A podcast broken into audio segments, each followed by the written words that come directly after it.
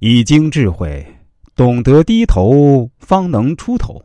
聪明的最高境界是适时的低头。谷子成熟了就低下了头，向日葵成熟了也低下了头。昂头是为了吸收正面的能量，低头是为了避让危险的冲撞。若不低头，就不会成熟。风会将之吹折，雨会将之腐朽，鸟儿也会将果实作为食物而果腹充饥。只有空空如也的笔子，才会仰着头招摇在风中。我们看到社会上有些人不屑于低头，直来直去，强撑硬做，一直奉行宁可玉碎不为瓦全的精神，做事横冲直撞，锋芒毕露，却不知即使是最硬的弓，拉得太满也会折断；更不知道，即使是最美的月亮，也会有盈亏的自然之道。勾践卧薪尝胆。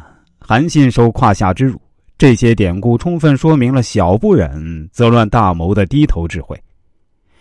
适时的低头是一种明智的选择。过一扇门，爬一座山，我们都需要低头。当一根棍子横扫过来，我们会自然的选择低头和放低身段。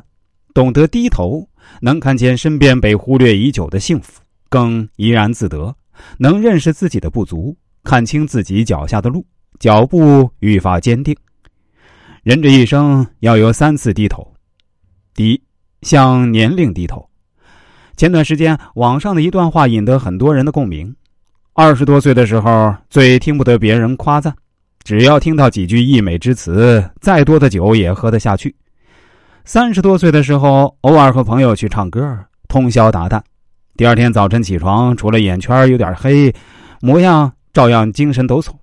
到了四十多，光是白天卖力工作，晚上哄娃早睡，就已经折腾得精疲力尽。早晨起床满脸浮肿，一脸萎靡不振的样子。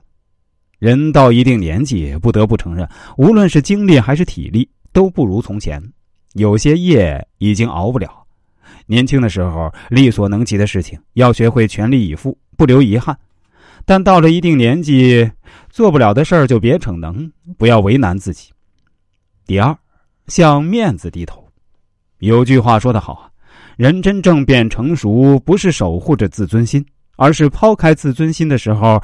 年轻的时候，难免心高气傲，总以为面子是天大的事儿。当你越是在意它，就会越发沉重，越发让你寸步难行。